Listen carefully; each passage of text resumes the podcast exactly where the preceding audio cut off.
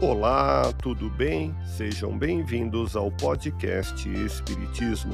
Aqui é o Paulo e vamos apresentar os fundamentos da doutrina espírita com o estudo da obra O Espiritismo, na sua expressão mais simples, capítulo Histórico do Espiritismo, publicado em Paris em janeiro de 1862. Continue acompanhando as explicações de Allan Kardec.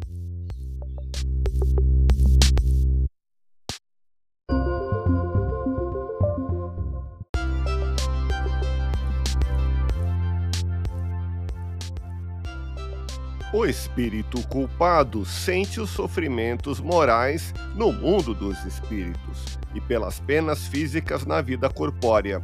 Suas aflições são consequências de suas faltas, quer dizer, de sua infração à lei de Deus, de modo que constituem simultaneamente uma expiação do passado e uma prova para o futuro.